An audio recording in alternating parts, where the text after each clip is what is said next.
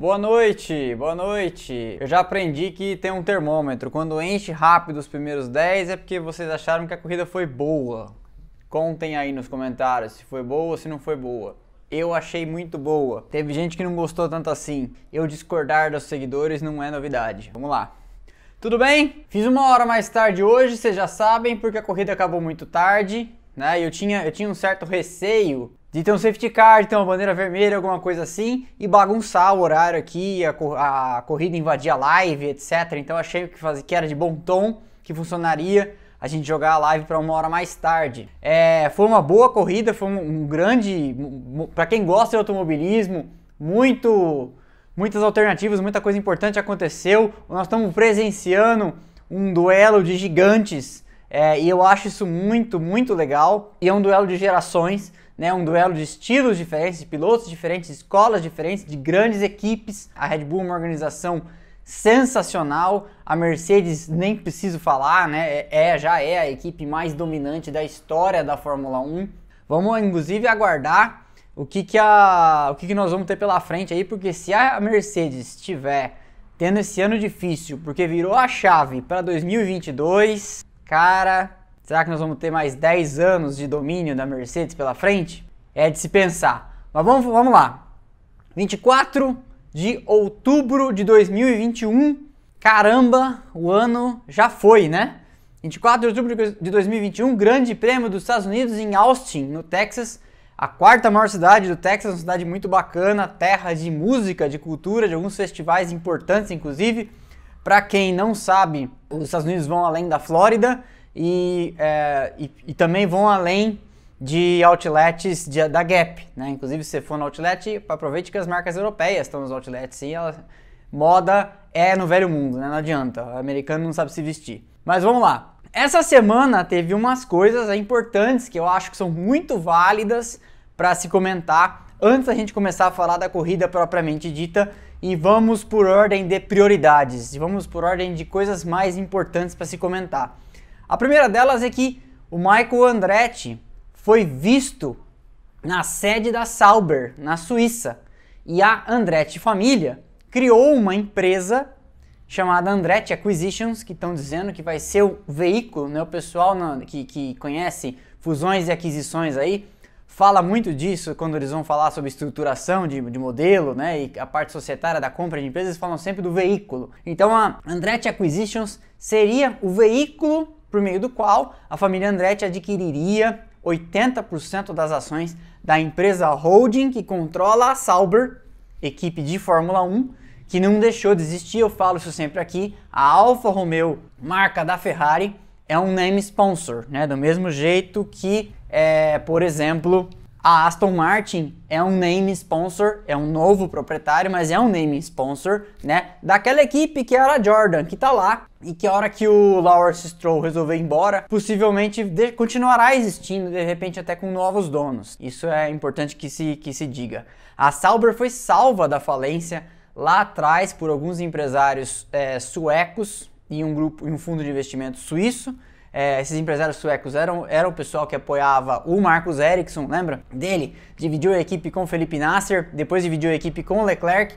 Esse pessoal diminuiu sua participação. Quando a Alfa Romeo veio, manteve-se aí uma participação societária do Peter Sauber. Ele ainda tem participação na, na empresa, embora não tenha o controle, né? E essa holding, então, que está em cima da estrutura da equipe Sauber, seria o que os Andretti vão adquirir, dizem, né? Vão adquirir. Todo mundo, inclusive, pensava que por ser um final de semana de corrida nos Estados Unidos, seria aí a ocasião mais apropriada do ponto de vista de atração de mídia, de gerar notícia, etc., receber patrocinadores e gerar aquele buzz que todo mundo que se envolve com a Fórmula 1 quer gerar, mas não foi isso que aconteceu. Então, o anúncio não foi feito. Como não tem corrida na Suíça, e como não tem mais corrida na Itália, provavelmente isso vai ficar mais para frente aí, mas o fato é que não ocorreu o anúncio da aquisição da, da Andretti, da, da aquisição da Sauber pela Andretti. Se isso acontecer, muito provavelmente esse dinheiro que vai ajudar, lógico que a família Andretti tem muito dinheiro, mas o dinheiro que vai ajudar a bancar a operação também vai ser vindo da Gamebridge, que é uma patrocinadora do Colton Herta, que é um piloto Andretti na Indy Colton Herta, que já tem um tantinho de pontos ali para a superlicença, não tem o total de pontos necessário, mas isso aí dá para conseguir fazendo alguns treinos nas sextas-feiras e também dá para conseguir fazendo alguns treinos com carros antigos de Fórmula 1 antigos. Eu não estou falando carros históricos, estou falando carro de temporadas até três temporadas para trás, que isso ajuda. Foi assim que o Lance Stroll conseguiu também seus pontos na, na superlicença. Então, isso está pendente de acontecer. Se der certo, vai ser uma grande notícia para a Fórmula 1, porque mostra, eu já falei isso aqui na live passada, mostra que a Fórmula 1 continua tendo gás para atrair gente financeiramente irresponsável, vamos dizer assim, né? Que queira gastar é, muita grana aí nesse negócio virtualmente não lucrativo. De qualquer forma, além disso, todo mundo sabe, eu falo sempre aqui também, que segue pairando, ah, segue rondando aí a Fórmula 1, o espectro da Volkswagen para se aproximar também da, da Fórmula 1 nos próximos anos. Inclusive, é indiciado aí pelos três gest principais gestores da Williams atualmente e a ida do, do Albon para a para William. Isso para quem? Quem tá aqui, eu tô vendo umas caras que não estão sempre aqui. Quem tá aqui, isso é uma coisa que eu falo sempre, tá? E, inclusive, quem, quem tá nas caras novas, é, deixa sua pergunta no final, eu vou responder, ok? Então, essa foi uma das maiores notícias do final de semana. A segunda notícia importante foi dada pelo Reginaldo Leme, ele falou algumas vezes na transmissão é a Vicar, que é a empresa patrocinadora e na verdade a empresa organizadora da Stock Car brasileira e também que tem envolvimento com a Truck, é hoje a maior empresa do automobilismo brasileiro. A Vicar é, assumiu aí junto com outros patrocinadores e aparentemente também tem o apoio da Bandeirantes, é a organização da Fórmula 4 Brasil. O Brasil, desde muito tempo, já data desde aquele camp quase campeonato do Massa em 2008, que o Brasil está meio sem uma categoria ponte entre o kart e as categorias de Fórmula na Europa. E quando você não tem categorias de Fórmula nacionais, como você tinha antigamente a Fórmula Ford, a Fórmula Chevrolet, a Fórmula Renault, ou uma Fórmula 3 brasileira ou Fórmula 3 sul-americana, o salto da Europa, do Brasil para a Europa, fica muito grande financeiramente e de maturidade, que o piloto chega na Europa nunca tendo guiado um carro aerodinâmico. Ele chega lá só tendo andado de kart. E essa transição com 14, com 15 anos de idade. Essa transição com 14, com 15 anos de idade de um carro aerodinâmico. Quando você anda de kart, o kart tem, tem amigos meus que andam de kart aqui que eu tô vendo aparecendo na timeline. É, quando você anda de kart, o kart não tem aerodinâmica. O kart é predominantemente mecânico. Então a transição vindo do kart para um carro de fórmula, ela é já um momento delicado na carreira. Além disso, quando você tem 14 para 16 anos de idade, sair de casa, deixar a família, o salto financeiro para a Europa, ainda mais com esse câmbio que nós estamos super desfavorável para nós. Então, assim, toda essa mudança era muito difícil para os pilotos brasileiros, ela é muito difícil para os pilotos brasileiros, então o plantel está cada vez menor, por isso nós temos cada vez menos gente chegando nas categorias principais, Fórmula 3, Fórmula 2 é, e Fórmula 1. É, então, é, desde a aposentadoria do Felipe Massa, o Brasil disputou dois grandes prêmios até aqui, que foram aqueles dois com o Pietro Fittipaldi no ano passado, substituindo o Romain Grosjean na Haas. Né? Então, tendo uma categoria escola aqui, coisa que não acontecia há muito tempo já. Quando Massa, em 2008, disputou aquele campeonato até o final com o Hamilton, ele se animou foi lá e resolveu ele bancar do bolso com um ou outro patrocinador, mas predominantemente do bolso, uma categoria nacional, porque não tinha uma categoria escola brasileira. Ele foi lá e bancou do bolso a Fórmula Inter, que era um caminho justamente para fazer essa ponte entre o kart e as categorias da Europa. Massa bancou isso do bolso, tocou a categoria dois, três anos, mas aí infelizmente por problemas de gestão das pessoas, falta de incentivo, falta, falta de patrocinadores, falta de apoio das federações, isso acabou se perdendo no tempo e o, a família Massa acabou não tocando mais essa iniciativa. De qualquer forma, foi uma coisa salutar que ele fez lá atrás e acabou, acabou não virando, mas sempre foi um problema e isso passa a, a falta de brasileiros na Fórmula 1 já 30 anos que se completaram aí nos últimos dias do último título brasileiro na Fórmula 1 pelo Ayrton Senna em 1991. Tudo isso é, é uma, são partes do mesmo todo. Se a gente quiser voltar a ter um piloto de Fórmula 1 e um piloto vencedor de Fórmula 1, mais difícil ainda do que apenas um piloto de Fórmula 1, nós vamos ter que passar por uma revisão aí mais envolvimento de montadoras, políticas é, de algum tipo de isenção para ajudar, porque o automobilismo é um esporte caro. A Petrobras antigamente tinha uma seletiva de kart e ela dava apoio para jovens pilotos. Então essas coisas vão ter que voltar a acontecer se a gente quiser voltar a ter pilotos, porque não é todo dia que nós temos pessoas dispostas a torrar 2, 3 milhões de euros por ano na carreira de um jovem piloto na Europa, com nós sabemos todas as chances contra que vão é, estatisticamente, né? Imagina de cada mil moleques que entram no kart para correr, quantos chegam na Fórmula 1. Você precisa de muitos milhares de pilotos de kart, molecada começando com 7, 8 anos de idade, para quem sabe você conseguir ter um piloto de Fórmula 1. E de Fórmula 1 vencendo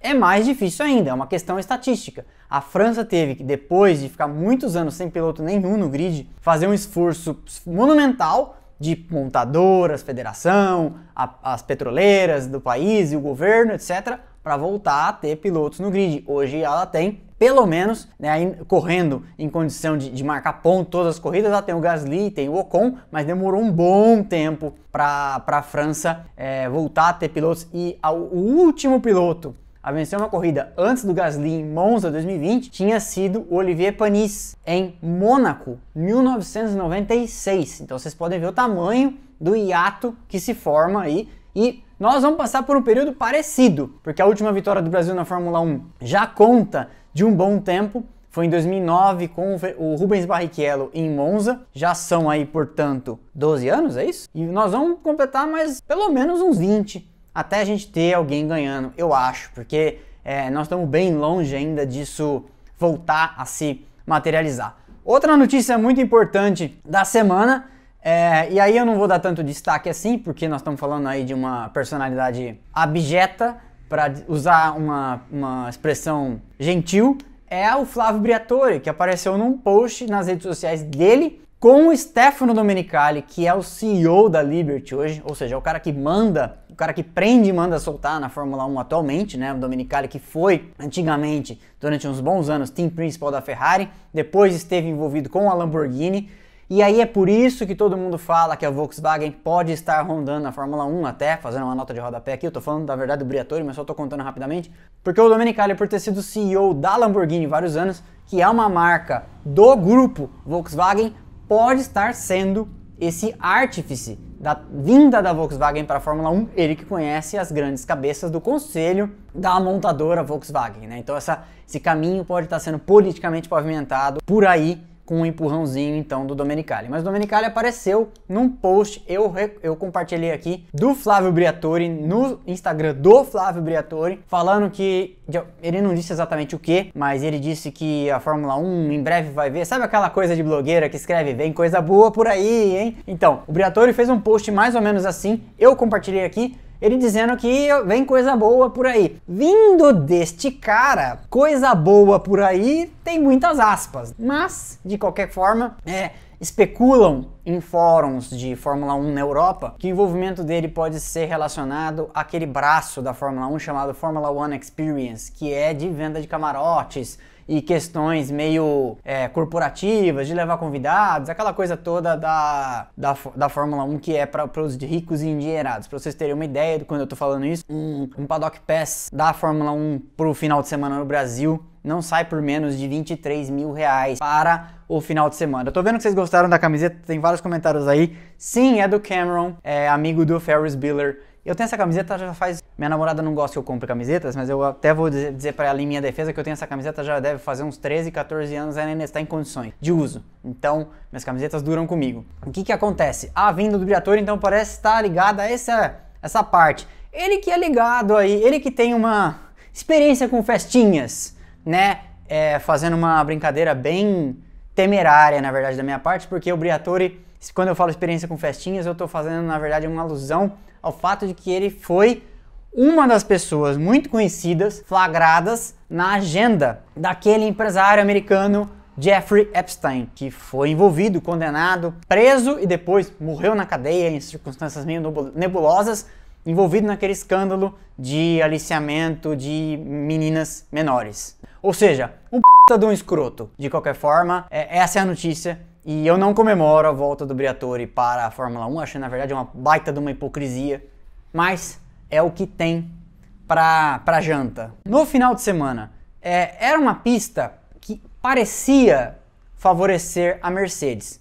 Curvas de alta, uma longa reta, eu compartilhei no final de semana é uma explicação mostrando do, do Craig, Scarborough, aquele jornalista da Fórmula 1 TV, que eu, eu, falo com ele às vezes por direct, por mensagem direta, é, e eu recompartilhei o post dele. Eu falo que eu falo com ele porque às vezes eu tiro algumas dúvidas. Eu, eu às vezes eu falo com ele agora, às vezes eu falo, eu tiro algumas dúvidas. O dia que um iluminado apareceu e falou para mim assim que o Bottas estava usando peças do motor do Hamilton, eu além de ler o regulamento técnico, perguntei para ele, né, pra, porque eu falei, vai que eu tô falando besteira, né? Vai que eu não tô lendo o, o regulamento certo eu como advogado fiquei com medo de estar tá falando alguma bobagem. O Craig Scarborough é, fez um post mostrando como a Mercedes estava com um mecanismo que alivia a carga das molas e a traseira meio que senta. E quando ela meio que senta, as asas traseiras estolam e o difusor também. E o carro ganha mais velocidade em reta. É, não, é, não é ilegal, né? Porque aí já apareceu outro iluminado da semana falando que é ilegal. E aí, se fosse legal, vocês acham mesmo que a Red Bull já não teria protestado o carro da Mercedes? Lembre-se sempre disso. Não existe tonto nesse esporte extremamente complexo é, em que todo mundo lê o regulamento com lupa. É, e aí o que acontece? Eu achava que essa pista favoreceria, e acho até que favoreceu, é, o carro da, da Mercedes, aquele, aquele primeiro trecho cheio de curvas de alta ali, que lembra muito os S de Suzuka no primeiro setor, e lembra muito o setor da Beckwith e Maggots, que são as curvas de alta também em Silverstone, depois da antiga reta. Aquele, na verdade, antigamente era o primeiro setor de Silverstone, hoje ele é o segundo setor, porque a pista mudou, né? A reta mudou de lugar e a reta, a reta de chegada mudou de lugar e a antiga reta dos boxes hoje é uma reta oposta, vamos dizer assim. É uma terceira reta do circuito de Silverstone. Então, é aquelas características, curvas de raio longo e de alta e retas longas, é, como Austin tem, né, uma reta muito longa na parte de trás, eu achei que aquilo favoreceria a Mercedes e pode ter favorecido. A diferença pode ser até maior entre a Red Bull e a Mercedes. Eu esperava a Mercedes dando mais trabalho para a Red Bull hoje. Não que tenha sido fácil. Eu acho que foi uma corrida muito apertada, por isso que eu falei que foi uma grande corrida. É, eu tô vendo que tem coisas passando aqui, quem tá aqui, e tem vários nomes que eu não, não, não vejo sempre. Galera, eu vou responder isso no final, tá? Mande a sua pergunta, deixa aqui que eu vou responder no, no final. Mas eu achava então que seria uma pista favore mais favorável à Mercedes. O que nós vimos foi os dois pilotos, segundos pilotos dessas duas equipes, dominando os treinos livres. O Bottas dominou, se eu não me engano, duas sessões. O Pérez dominou uma sessão. Na classificação, o Pérez apareceu muito forte, né? Colocou até o carro em primeiro em dado momento lá, para delírio da torcida mexicana presente. E vocês imaginam, né? Se os mexicanos fizeram esse carnaval lá em Austin, vocês imaginam como vai ser na cidade do México? É, vai ser, vai ser bastante, bastante animado. Outra coisa que eu queria falar, vocês notaram como o grid está mais compacto? Do primeiro ao oitavo lugar, no Q3, um segundo de diferença entre todos eles. E diferentemente de Interlagos e de outras pistas como o Spielberg, é o A1 Ring, né, o Red Bull Ring, que são pistas curtas com volta com menos de 1,10, Austin uma volta longa, de 1,33, 1,34. Então, é, por exemplo, em Interlagos vai ter os 15 primeiros no, no, no, mesmo segundo, mas, isso, mas é porque a pista é muito curta, então não dá tempo de. Você não tem asfalto suficiente, vamos dizer assim, tempo de volta suficiente para a diferença se esparramar. Aqui, no, aqui no, no Brasil é assim, na Áustria é assim. Mas em Austin, você teve os oito primeiros dentro do mesmo segundo. E, e aí cabe a reflexão: será que o teto de gastos mais o lastro de desempenho, que é aquela limitação de uso de túnel de vento de quem estava em primeiro no Campeonato de Construtores do ano passado, né? Vocês devem saber. Por exemplo, a Williams, por ter sido o último no ano passado, tem muito mais horas de túnel de vento para usar. Por exemplo, é uma, é, numa escala de 0 a 100, a Williams tem 120 horas de túnel de vento para usar e a Mercedes tem 80 para usar. É, uma tem 20% a mais, outra tem 20% a menos do que a régua do 100. Então, será Será? Eu quero deixar um questionamento. Que o grid está se compactando ou a mudança do regulamento para o ano que vem está fazendo principalmente as duas da frente, a Red Bull e a Mercedes, já focar tanto no carro do próximo ano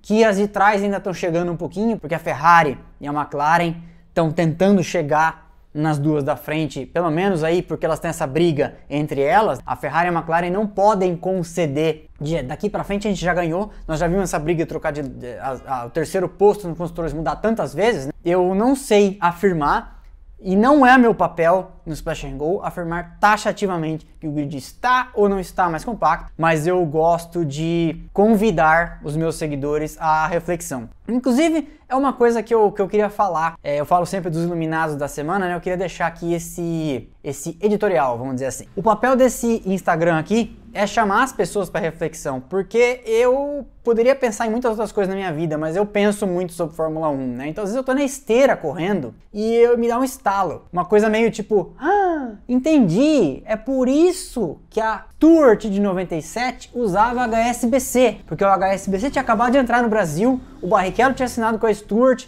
e a, o HSBC tinha comprado Bamerindos. Ah, então essas coisas me acontecem. Então eu gosto. Esse Instagram só existe para convidar as pessoas para reflexões iguais às que eu tenho na minha vida tô lá, penso, deveria estar tá pensando no meu trabalho, pensando numa besteira dessas, entendeu? Então, é para isso que ele existe. Então, eu não vou afirmar aqui que o Verstappen vai ser campeão eu não vou afirmar aqui que o Hamilton vai ser campeão, a gente não sabe, né? Nós vamos fazer previsões aqui. É, hoje o Verstappen está 12 pontos na frente, mas de 125 mais 6 voltas mais rápidas, 131 pontos em disputa, o Verstappen está 12 na frente. É quase 10%. É bastante. Mas você consegue afirmar que o Hamilton vai perder o campeonato? Que o Verstappen vai vencer o campeonato? Que não vai acontecer nada? temerário falar uma coisa dessas, porque por, com base nessas previsões a gente é, ia, poderia prever que o Brasil ia ganhar a Copa do Mundo de 98 e não ganhou. Foi surpreendido na final pela França. Então essa é uma, é uma coisa que eu queria falar, porque são frequentes né, as afirmações dos iluminados da semana, afirmações taxativas nível padrão universidade, né, defesa de doutorado, etc. E eu, gost... eu quis falar isso porque eu não consigo afirmar que o grid está mais compacto, mas os dados indiciam que sim. Mas mesmo fazendo uma camada de talvez não seja isso, porque de repente você tem sim as duas da frente já tirando o pé no desenvolvimento, mas aí você fala, mas será? Será que a Red Bull vai dar um mole e parar de desenvolver o carro? E se a Mercedes passa ela? Por outro lado, será que a Red Bull não está colocando tudo que pode no carro desse ano, até em detrimento um pouco do carro do ano que vem, pensando que se, não, se ela não for campeã agora, Talvez ela não seja de novo, porque é a primeira vez que a Mercedes é pega no contrapé desde o começo da temporada, como não acontecia desde 2000 e sei lá quando, é uma possibilidade. Então eu sempre vou convidar vocês à reflexão e sempre vou fazer mais perguntas do que afirmações. Canal que fala verdades absolutas e faz previsões com base em fumaça, você já tem um monte por aí para dar uma olhada. Inclusive, às sextas-feiras, quando eu faço as minhas afiadíssimas análises dos treinos livres, é sim humor. É, ou vocês acham que eu vou ficar falando que a pecan pie é uma torta que se serve em Austin, porque eu acho que isso é uma coisa que interessa para vocês. É, é uma peça de humor com uma outra pica, pitadinha de informação e um ou outro tirada de onda com outros canais que ficam falando besteira por aí. Continuando, na classificação, grande trabalho do Verstappen. Eu achei o Hamilton meio apagado na classificação, eu esperava mais, achei que ele ia tirar uma, um coelho da cartola. Ele pediu desculpa para a equipe no rádio, então, mas não ficou claro. É, eu assisti a volta inteira depois. Se alguém viu algum erro grave na volta, comente aqui. Mas eu não vi nenhum erro crasso na, na volta de classificação do Hamilton, então não sei exatamente o que, que ele, do que, que ele pediu desculpa. É, eu esperava ele um pouco mais próximo, principalmente depois daquele primeiro treino livre, em que a Mercedes meteu um segundo na, na Red Bull. Mas não, não foi o que, o que se, se, mostrou. Outro grande trabalho da Ferrari colocou os dois carros na frente das duas McLaren. Elas duas estão nessa briga feroz aí, na Ferrari e a McLaren, e essa briga vai até o final do ano. Hoje a Ferrari devolveu o contragolpe de Monza, vamos dizer assim, na McLaren, porque ela classificou com os dois carros, apontou com os dois carros e o Norris teve um dia ruim. Como o tempo ficou enxuto entre a corrida e a live, eu não consegui ouvir as declarações de todos os pilotos, estou ansioso para ver as declarações do Norris, se foi só um problema de rendimento do carro, tinha algum problema, ou se de fato perdeu, é, vamos dizer assim, fair and square, né? Se o, Norris de fato só não teve rendimento mesmo. Mas o fato é que classificaram-se bem e perto as duas Ferrari, depois as duas McLaren.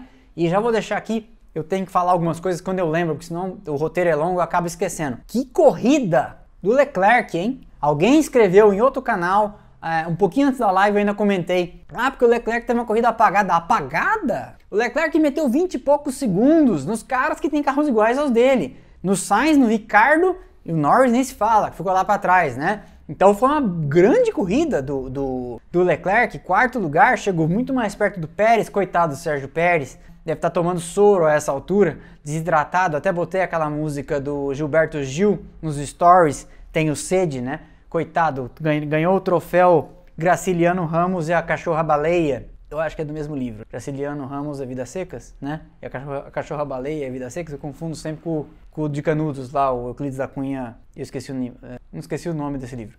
Mas enfim, é, coitado do Sérgio Pérez, né? Ficou sem água desde a primeira volta. E eu vou falar um negócio pra vocês, hein? Já tive a oportunidade de estar no Texas nessa época do ano. É calor. É até mais calor que aqui no Brasil no verão. É bem calor. Então é isso. Acho que o Leclerc vem tirando leite de pedra. Não explica, alguém falou ali do motor, mas não explica, porque o Sainz também trocou de motor na corrida passada. Então ele tá com o mesmo motor do, do Leclerc. O Leclerc andou muito, muito hoje. Falaram aí o livro, Os Sertões, tinha esquecido o nome, é do Euclides da, Euclides da Cunha fala da Guerra de Canudos, né? Outra coisa relevante ainda, ainda na classificação. Alpha Tauri colocou os dois carros de novo no Q3, colocou os dois carros bem. E aí, ontem na classificação, ainda falei, vamos ver se vai converter isso em pontos. E não é que e não deu outro. Só teve um dia, um domingo decente, porque a Alpine teve um domingo desastroso, não finalizou com nenhum dos dois carros, e a Aston Martin também teve um domingo para esquecer, né? Apesar do Vettel, ela teve um domingo lá atrás para esquecer é, e poderia ter pontuado, poderia ter aproveitado a chance para chegar acompanhando aí as, as, as, rivais dela nessa briga pelo top 5. A AlphaTauri teve então mais um final de, um final de semana aquém do que poderia. O carro mostra desde. Eu falo, quem, quem vem em todas as lives, que nem o Elcio tá sempre aqui, quem vem em todas as lives já que não aguenta mais ouvir. Eu falo sempre, o carro da AlphaTauri é o, é o quinto, às vezes o quarto melhor carro da temporada. Já chegou a ser o terceiro em algumas corridas. Acho que em Imola, se eu não me engano, era o terceiro, carro, terceiro melhor carro do grid, só perdendo para as da frente, as duas intocáveis. É, e aí teve esse problema, só conseguiu pontuar com o Tsunoda. O Tsunoda finalmente marcou pontos depois de sei lá quantas corridas, eu nem lembro quando foi a última vez que o, que o Tsunoda pontuou. Quem souber, fale aí os universitários. Quando foi a última vez que o Tsunoda pontuou? É, é, antes de hoje. E foi uma, foi uma boa exibição. Mostra que o carro é bom, né? Mas a dupla de pilotos, o Gasly não tem o que se falar do Gasly, é um baita piloto, e só que ele tem colecionado algumas quebras, né? O Gasly, se eu não me engano, no ano passado teve algumas quebras assim, de, de doer, assim, de, de deixar chateado mesmo. Hoje teve mais uma, numa corrida que ele facilmente poderia ter chegado ali em sexto, em sétimo, que é o lugar que ele, ele, ele quase paga IPTU do sexto e sétimo lugar na Fórmula 1, de tanto que ele tá lá, né? Outra coisa que eu queria comentar, falei sobre minhas posições aqui de, de não, não ter certezas e falei como a gente tá vendo um campeonato histórico, mas eu quero falar uma coisa especialmente para os haters, tanto do Hamilton como do Verstappen, só que aqui 90% dos, dos haters eu sei aqui, não falo nessa página, mas na internet em geral, eu sei que os haters são do, do Hamilton, por razões que Freud e outros autores poderão explicar. Vocês vão dizer que a corrida do Hamilton foi ruim? Vocês vão dizer que a corrida do Verstappen foi ruim? Quem ganhar esse ano vai ter dado um banho?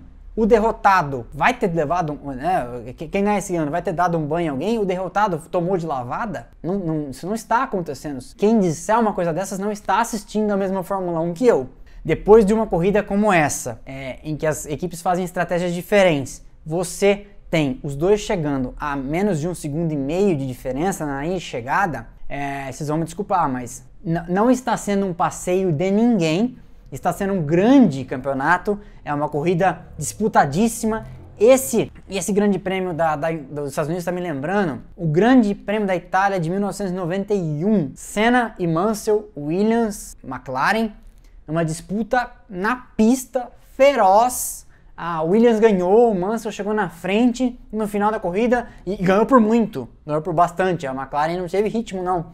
Não foi esse negócio de chegar junto dentro de dois segundos de vantagem um do outro, não. Foi uma coisa meio sem tomar 15 segundos, é, mas foi um dia que a McLaren perdeu na pista. E hoje é, a Mercedes perdeu na pista mas foi por muito pouco, foi apertado. As duas equipes estão fazendo um trabalho estupendo e os dois pilotos estão fazendo um trabalho estupendo.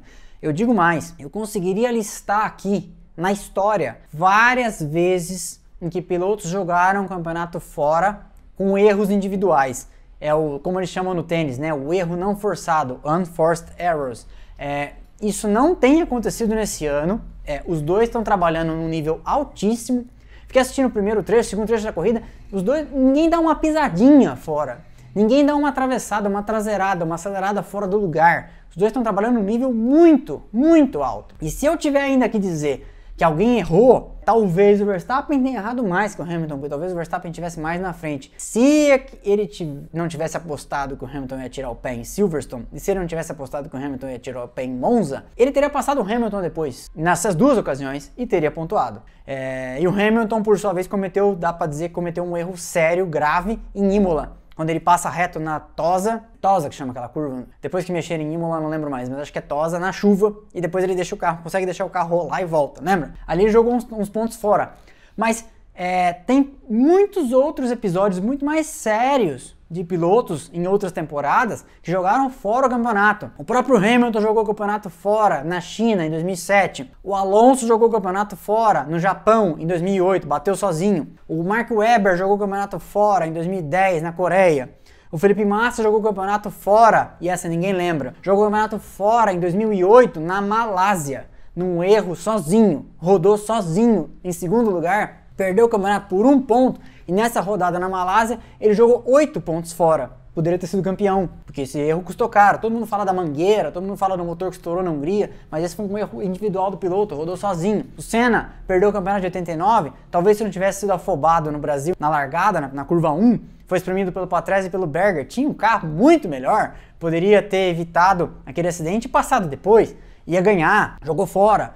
Tomou um drible do Mansell na Hungria, jogou fora. É, o Mika Hakkinen, alguém falou aqui, em, dois, em 99, né? É, mas ele foi campeão. Mas em 2000 ele, ele, cometeu um erro estúpido, jogou o campeonato fora. Então, assim, é, são coisas que acontecem muito frequentemente na Fórmula 1, né? E, e nós não estamos vendo. Os caras estão trabalhando num nível muito alto. Aí o cara que é hater do Hamilton vai falar que a largada dele não foi espetacular? O cara que é hater do Verstappen não vai falar que o primeiro trecho do Verstappen pressionando o Hamilton, não deixando o Hamilton sair da zona do DRS em nenhuma volta, não foi espetacular? Que as duas equipes trabalharam com estratégias fantásticas e diferentes. É, alguém falou mal das estratégias da, das duas equipes. Lembremos que na sexta-feira eles andam que andam para coletar dados. Então eu não consigo, eu não consigo me arvorar de certezas como esses analistas de sofá que falam assim, né, porque andou mal. Como que você está falando uma coisa dessa? Não, porque errou na estratégia. Com base no quê? Eu não tenho os dados, eu não sei. Eu sei que na fábrica das equipes tem 200, 300 pessoas olhando dados e a gente aqui do sofá vai falar que a estratégia dos caras estava errada? O que dá é para estimar. Eu imagino que a Red Bull chamou o Verstappen antes para se proteger, porque o Hamilton podia fazer o que eles chamam de dar um undercut nele mesmo. Ele poderia parar antes para alongar a vantagem que ele tinha pro, pro Verstappen, e aí é como se, for, como se ele fosse se proteger de um undercut que a Red Bull deu. Então eles chamam isso de dar um undercut nele mesmo. Só que aí a Mercedes percebeu, isso tudo eu estou deduzindo. A Mercedes percebeu que ela poderia andar melhor, provavelmente com dados de sexta-feira, sempre, com pneus duros. Então ela falou: se, é isso, vamos mandar o máximo que a gente puder com pneus duros, porque tá um calor do cão, tava um calor de 29 graus no ar, a temperatura do asfalto tava para lá de 50. É, vamos andar o máximo que a gente puder, puder de pneu duro. E aí o que ela fez então? Ela criou um delta, que, eu, que é a, a diferença, né? Ela criou um delta na borracha de 8 voltas, que tá, não deu mas você não pode falar que a estratégia foi errada. Se o cara chegou a menos de 2 segundos do da frente no final, é, não dá não dá para dizer que a estratégia foi errada. Era uma questão de que e, e, quem não assiste, que quem não assistiu a corrida desde o começo, talvez não tenha entendido, mas quem assistiu sabe. Se o Verstappen teve uma baita dificuldade para passar o Hamilton e não passou no primeiro trecho, era natural deduzir que o Hamilton ia ter provavelmente a mesma dificuldade para passar o Verstappen no final. São os mesmos carros, é a mesma pista. Então isso se replicará no final. Aí alguém pode ter pensado assim: por que, que o Hamilton não ficou mais tempo então para voltar de médio ou de macio? Acontece que a vida útil do pneu no trecho do meio podia já estar tá no fim. Se a Mercedes fala, eu seguro ele mais 4, 5 voltas para ele vir com o médio, eu seguro ele mais 10 voltas para ele vir com o macio. Primeiro, coisas que a gente não sabe. Eles podem, eles têm o software que fala, se a gente parar daqui 10 voltas, a gente vai cair no meio daquele bolo lá de 8 retardatários, por exemplo. Isso é uma coisa. Segundo, o pneu tem um momento que ele desaba de performance. Eu já falei isso no meu episódio sobre pneus no YouTube. Tem um dado momento que a performance do pneu acaba. Então aí não é que ele começa a perder 7, 8 décimas, ele começa a perder um segundo e meio. E aí o Hamilton voltaria com uma vantagem tão, uma desvantagem tão grande pro Verstappen que nem o pneu mais macio do mundo ia conseguir fazer com que ela rendesse, a estratégia rendesse para alcançar. Por exemplo, me pareceu equivocado não chamar o Sérgio Pérez antes para fazer, desculpa, não segurar o Sérgio Pérez mais na pista para ele fazer a mesma estratégia do Hamilton, talvez uma ou duas voltas antes e tentar estar na frente na pista, na pista, por um pouquinho mais de tempo, só para atrapalhar o Hamilton e fazer o Hamilton perder 3 ou 4 segundos. Não é que ele vai tomar o segundo lugar do Hamilton, mas é só para dar aquela atrapalhada. Mas eu não tenho essas informações, então é difícil fazer afirmações taxativas. Quem sou eu para falar que a Mercedes errou, que a Red Bull errou? Meu Deus do céu. Se eu tivesse essa certeza, eu mandava meu currículo. Ia morar na Inglaterra e não ia poder provavelmente fazer esse canal que ia ser proibido por contrato. Mais atrás, o Bottas levou 20 voltas para ultrapassar o Tsunoda. E é isso. Não tenho mais mas não tem mais nada a dizer. Tirem suas próprias, próprias, conclusões. Teve um momento bacana, teve uma ultrapassagem bonita, né, do Vettel em cima de uma Williams. Eu acho que era do Latifi ou era do Russell. É, foi uma ultrapassagem bonita. Mas a hora que você vê que a Aston Martin tá brigando com a Williams na pista, é de doer, né? É de doer. Eu cheguei a fazer no meu vídeo de previsões para a temporada de, do, de 2021 agora, eu cheguei a fazer uma previsão de que o Vettel poderia ganhar a corrida. E eu quase acertei essa previsão, né? Porque se ele tivesse conseguido passar o Ocon na Hungria, ele teria ganho. Eu achava que Aston Martin ia ganhar uma corrida em performance, ganhando mesmo, ganhado, numa coisa de estratégia, etc e não num lance ruim, assim, de, de, de, chuva, etc., como foi a, a, Hungria, que teve um strike na primeira volta, os principais desafiantes ficaram fora. Mas a Aston Martin está tendo um ano ruim. Eu ouvi a, o podcast da Fórmula 1, na verdade eu comecei e não terminei ainda, o podcast oficial da Fórmula 1 com o Lawrence Stroll, e é bem bacana, recomendo que ouçam. É, ele fala que a, o planejamento ele já está há 18 meses na frente da, da Aston Martin, ele fala num plano de 60 meses para que a equipe comece a vencer corridas e disputar é, campeonatos. O investimento é extenso em fábrica, túnel de ventos, eles estão construindo o que, as, o que as equipes de Fórmula 1 chamam de campus, né, que é muito mais do que apenas uma fábrica, são várias instalações, são vários prédios, meio que tudo em cima da antiga sede pequenininha da Jordan, de 1991, que era uma equipe que veio de Fórmula 3, né? Então as instalações são super. Fórmula 3, Fórmula 3000, são instalações super é, enxutas. Então o Lawrence Stroll tá fazendo aí, ele fala que um investimento da ordem de 500 milhões de dólares lá na sede, da nova sede, né? Da Aston Martin. E ele fala então que em 60 meses a Aston Martin vai começar a disputar campeonato e vencer corridas e que o Vettel é instrumental nesse processo e que ele acha que o Vettel é, queria muito fazer parte desse, desse, desse, desse processo todo. E ele vai falar assim: a missão não é vencer, mas a missão é disputar em condições de vencer. Chegar lá pau a pau, como por exemplo hoje estão a Mercedes e a Red Bull. Será? Dinheiro, disposição para isso, ele parece ter. Ele fala muito, inclusive, é importante, é legal conversa, ouvir essa conversa desse cara. Ele fala muito, inclusive, no modelo de isso pode explicar então, ah é, 42 meses, né? Falta 10, roubei 10. Então, na verdade, é outubro, dezembro de 2025, né? Fazer subtração, adição, multiplicação ao vivo é, não é meu forte.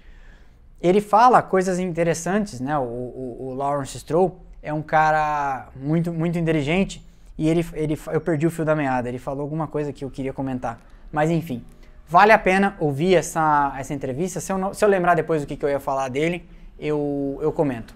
De qualquer forma, é, eu acho que presenciamos então uma corrida sensacional. É, aconteceu muita coisa bacana. Quando a gente for falar dos resultados aqui, eu falo de um por um dos pilotos, mas aconteceu muita coisa bacana e eu acho que tivemos aí uma demonstração do que. O te... Lembrei o que eu falo Lawrence Stroll. Lawrence Stroll, mas eu só concluo Eu acho que tivemos uma demonstração bacana do que uma Fórmula 1 com um grid um pouco mais equânime e compacto pode fazer pelo espetáculo. Não adianta, ela não vai, não vai virar NASCAR, ela não vai virar Indy, não vão ser carros iguais. Ela vai continuar sendo, graças a Deus, um campeonato de construtores. Não gosta disso, vai assistir NASCAR, não gosta disso, vai assistir Indy. Nada de errado, inclusive gosto, acho bacana. Não espere a Fórmula 1 deixando de ser um campeonato de construtores. O Lawrence Stroll fala muito sobre o modelo de negócios da NFL e como os times de Fórmula 1 é, podem atingir um valor de, de, de, dinheiro, de capital, né, um custo, um valor para se comprar uma equipe de Fórmula 1, podem chegar a um bi, um bi 200. Por quê?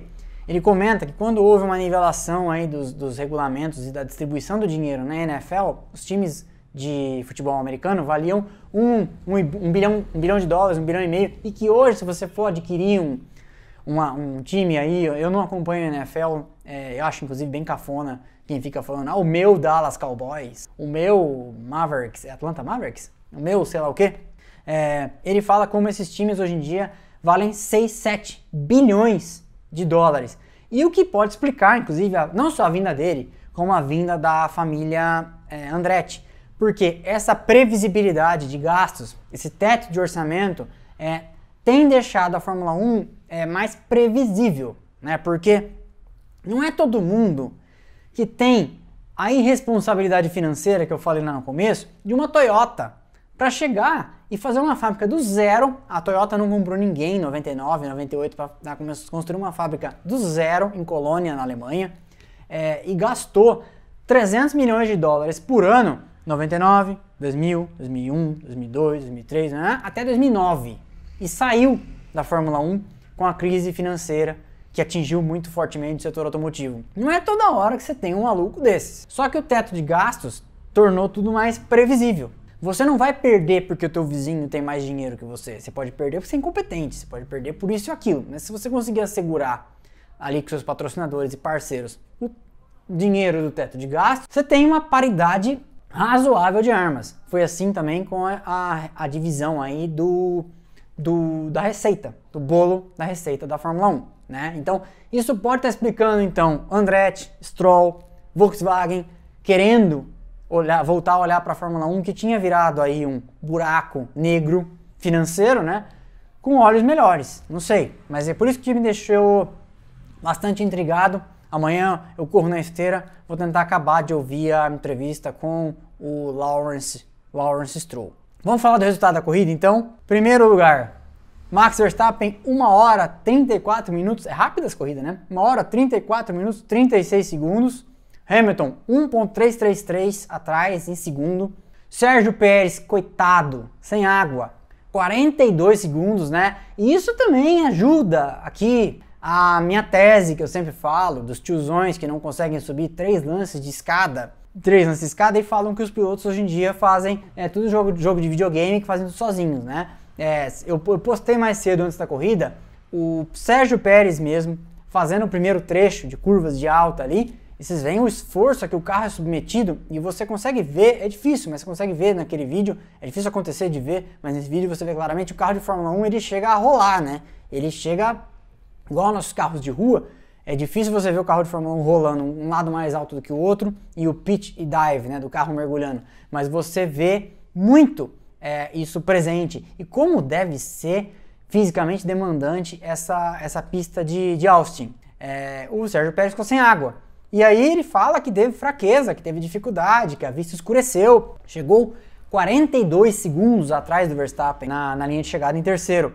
E aí você vê, o Leclerc chegou só 10 atrás dele. E eu falei, alguém falou da corrida apagada do Leclerc, o Leclerc cruzou a linha de chegada 52 segundos atrás do Verstappen, quando o Ricardo, que teoricamente tem um carro bem igual, porque a McLaren e a Ferrari estão muito pau a pau, né? Eu falo isso aqui sempre. Ricardo cruzou 76 segundos, ou seja, ele cruzou a linha de chegada 24 segundos atrás do Leclerc. Então, falar para mim que o Leclerc teve uma corrida apagada, pelo amor de Deus, né? Vamos combinar. O que ele teve uma corrida discreta, porque ele ficou para trás da frente, mas ele ficou na frente do resto. Bottas, sexto, 80 segundos atrás do líder, 4 atrás do Ricardo, teve uma dificuldade imensa para ultrapassar também o Carlos Sainz. Eu já falei que ele teve uma dificuldade imensa para passar o Tsunoda. Ele passar o Sainz hoje foi importante, ele passar o Tsunoda hoje foi importante porque a Mercedes conseguiu se segurar na ponta do campeonato de construtores. Hoje, se eu tivesse que falar se o campeonato acabasse hoje, né? A Mercedes é campeã de construtores, mas o Verstappen é campeão de pilotos. Então, como está apertada e o, o, Bottas tem muito mais pontos ainda que o Sérgio Pérez. O Sérgio Pérez hoje, só hoje, faltando cinco corridas para acabar o campeonato, conseguiu passar o Norris. A gente já vai falar da pontuação. Sétimo Sainz, oitavo Norris. É, como eu falei, se alguém vê aí, comente por favor o que, que o Norris disse. Eu não consegui ver ainda as declarações dele por causa do horário. O que, que o Norris disse sobre o fim da corrida, é, sobre o resultado, né? Por que, ele teve um final de semana e um domingo especialmente tão apagado assim? Norris foi oitavo, então, é, bem atrás, na verdade próximo até do, do Carlos Sainz, mas assim, não foi ameaça para ninguém. Ele andou ali em oitavo e sétima corrida toda. É, a disputa ali no começo estava muito mais mesmo entre o Leclerc, o Ricardo e o Sainz. O Norris não foi páreo para ninguém hoje. O nono, Tsunoda, marca aí dois pontinhos. O décimo, o Vettel, pontua pela primeira vez em muito tempo, marca um ponto para Aston Martin. Aí o décimo primeiro já, aí já zerando, né? O Giovinazzi, 12 Stroll, final de semana ruim do Stroll, né? O Giovinazzi teve um final de semana melhorzinho. 13 terceiro Raikkonen, que teve uma excursão fora da pista. 14 quarto Russell, eu acho, e eu acho que é prudente, eu acho que agora a Williams já largou mão do campeonato de 2021, porque ela já garantiu uma pontuação que ela sabe que não vai ser passada pela Alfa Romeo e pode focar nos seus, os seus investimentos, né?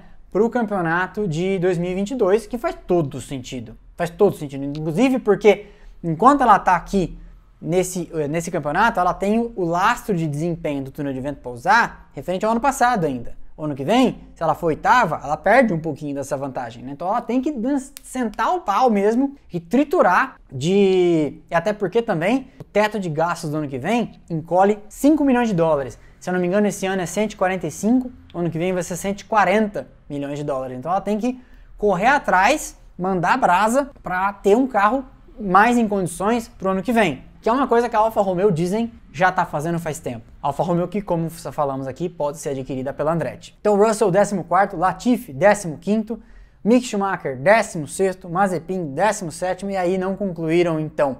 E aí é engraçado, né? Vocês, verem, vocês viram como estava calor hoje é, lá em é, Texas, nessa época faz muito calor.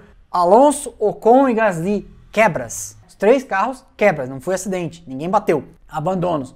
Ruim final de semana, são equipes envolvidas diretamente naquela briga ali do top 5 entre Aston Martin, AlphaTauri e Alpine. Três equipes com, com a letra A. Essa, essas são, com, na disputa, equipes que estão pau a pau né, nessa briga do, do meio aí do pelotão. Campeonato de pilotos está assim. E aí, se você assistir isso no YouTube, vai aparecer em algum lugar, acho que aqui, é a tabela que eu ponho sempre. Verstappen está agora 12 pontos na frente do Hamilton. Ele tem 287 pontos e meio. O Hamilton tem 275 pontos e meio. É 12? É 12. O Bottas tem 185 pontos, é o terceiro. O Sérgio Pérez é o quarto, com 150. Tem 35 pontos de desvantagem para o Bottas, e aí está explicada essa diferença ainda favorável à Mercedes no Campeonato de Construtores, né? Porque o Hamilton perde 12, mas o Bottas ganha 35 do, do Pérez. O Pérez teve um começo de ano difícil, a gente sabe. Mas também não dá para negar que se a Red Bull for campeã nesse ano de construtores, o que eu acho difícil de acontecer, acho que não vai acontecer, mas se a Red Bull for campeã nesse ano de construtores, muito vai poder se dever ao salto de performance que ela deu com o segundo carro, porque ela vinha tendo anos difíceis, né? Com o Gasly, com o Kvyat lá atrás, com o Albon, né? Então agora de fato ela arrumou um piloto que maduro tá se, colocando ali é, à altura, né? Ela vem conseguindo colocar os dois carros no pódio em corridas, por exemplo, que o Bottas seguidas vezes tem tido, troca, tem tido que trocar o motor, né? Então ela tem conseguido colocar os carros ali na, na ponta, os dois, isso, pontuar com os dois e pontuar bem. O Lando Norris, então, o, o, Sérgio Pérez é o quarto com 150, o Lando Norris hoje foi ultrapassado pelo Sérgio Pérez, tem 149, é o quinto. O Charles Leclerc tem 128 pontos, é o sexto. O Carlos Sainz é o sétimo, com 122 pontos e meio. Semana retrasada, os pilotos da Ferrari estavam separados só por meio ponto. O Leclerc abre uma, uma diferencinha aí, não muito, mas abre uma diferencinha. O Daniel Ricardo, pela primeira vez, é bom que se diga, pela primeira vez tem um final de semana dominante em cima do Norris, anda bem na classificação e anda bem sem ser incomodado pelo Norris a corrida. Será que o Ricardo tá recuperando aí terreno, começando a pegar a mão do, do carro, ele tinha comentado desde o começo do ano uma certa dificuldade é, em conduzir a McLaren, que é um carro com filosofia completamente diferente do que ele estava acostumado na Renault, que já era um carro completamente diferente do que ele estava acostumado na filosofia da Red Bull de antes, né? E ainda nisso ele ainda troca para um carro de motor Mercedes, ele nunca tinha guiado um carro de motor Mercedes. Tudo isso vai vai contribuindo para deixar o carro. O Ricardo usou sempre a expressão de que o carro não estava instintivo para ele, ele tinha que pensar para guiar esse carro. É o oitavo, Daniel Ricardo. Daniel Ricardo, 105 pontos, então é o oitavo de, no, no Campeonato de Pilotos. Gasly, 74 pontos, é o nono. O Alonso, que eu achei que ia pontuar hoje, coitado, é o décimo com 58. Ocon, nenhum das duas Alpine pontuou. É o décimo primeiro com 46. O Vettel marca um pontinho depois de muito tempo. A última vez que o, Bet o Vettel pontuou foi em Baku, é isso? Porque na Hungria ele ia pontuar, né? E aí teve o pódio confiscado lá por causa do problema do combustível. É o 12 Vettel com 36 pontos. O Stroll é o 13 com 26 pontos. Pontuou na corrida passada, né? Não pontuou nessa. O Tsunoda é o 14 com 20. O Russell é o 15 com 16. E aí já tem uma queda. É, o Latifi tem 7, é o 16. O Raikkonen tem 6, é o 17. O Giovinazzi tem 1, é o último que tem pontos. Tem 1. Depois Mick Schumacher, Robert Kubica e Nikita Mazepin zerados. O campeonato de construtores está assim. A Mercedes ainda lidera. 40, 460 pontos e meio é a primeira. A Red Bull é a segunda com 437 pontos e meio. Tem uma diferença aí que eu não sei se vai dar para descontar, é, dado, dado que as equipes vêm mostrando. Mas uma quebra também pode embaralhar tudo. McLaren e Mercedes tem, a terceira tem 254, passou a Ferrari, tem 250.5 pontos, é a quarta. Aí já nós né, top 3 vai ficar só entre essas duas, não tem como. Aí no top 5, na disputa, né? Alpine, 104. AlphaTauri, 94. Que esses pontinhos do Tsunoda hoje então foram importantes, mas né, se não fosse a quebra do Gasly, eu acho que hoje a AlphaTauri tinha pelo menos encostado na, na Alpine, porque se o, se o Gasly chegasse em sexto, marcava uns 8 pontos ali, já chegava bem mais perto. Mais atrás, correndo um sério risco de ficar ali, né? A Aston Martin é a sétima com 62, a diferença é grande já, não sei se chega mais no top 5 não, pelo, pelo, pelo ritmo em que pontua, né? 1, 2, 3 pontos, eu acho difícil. É, a Aston Martin então é a, é a sétima. A Williams tem 23, também acho que não chega.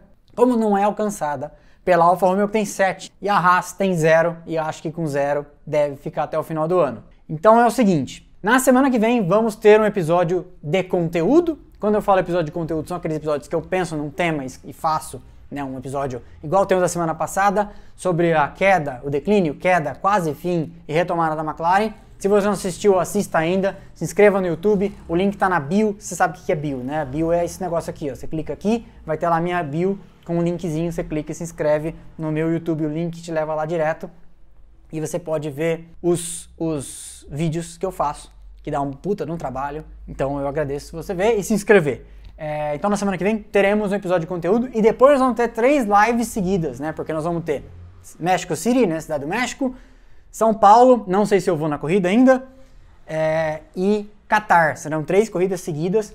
É, não sei quem é o favorito para nenhuma das três. Eu acho que no Brasil deve dar Red Bull. Na Cidade do México, talvez também. E no Qatar eu acho que é uma incógnita, porque a pista a gente não sabe o que esperar.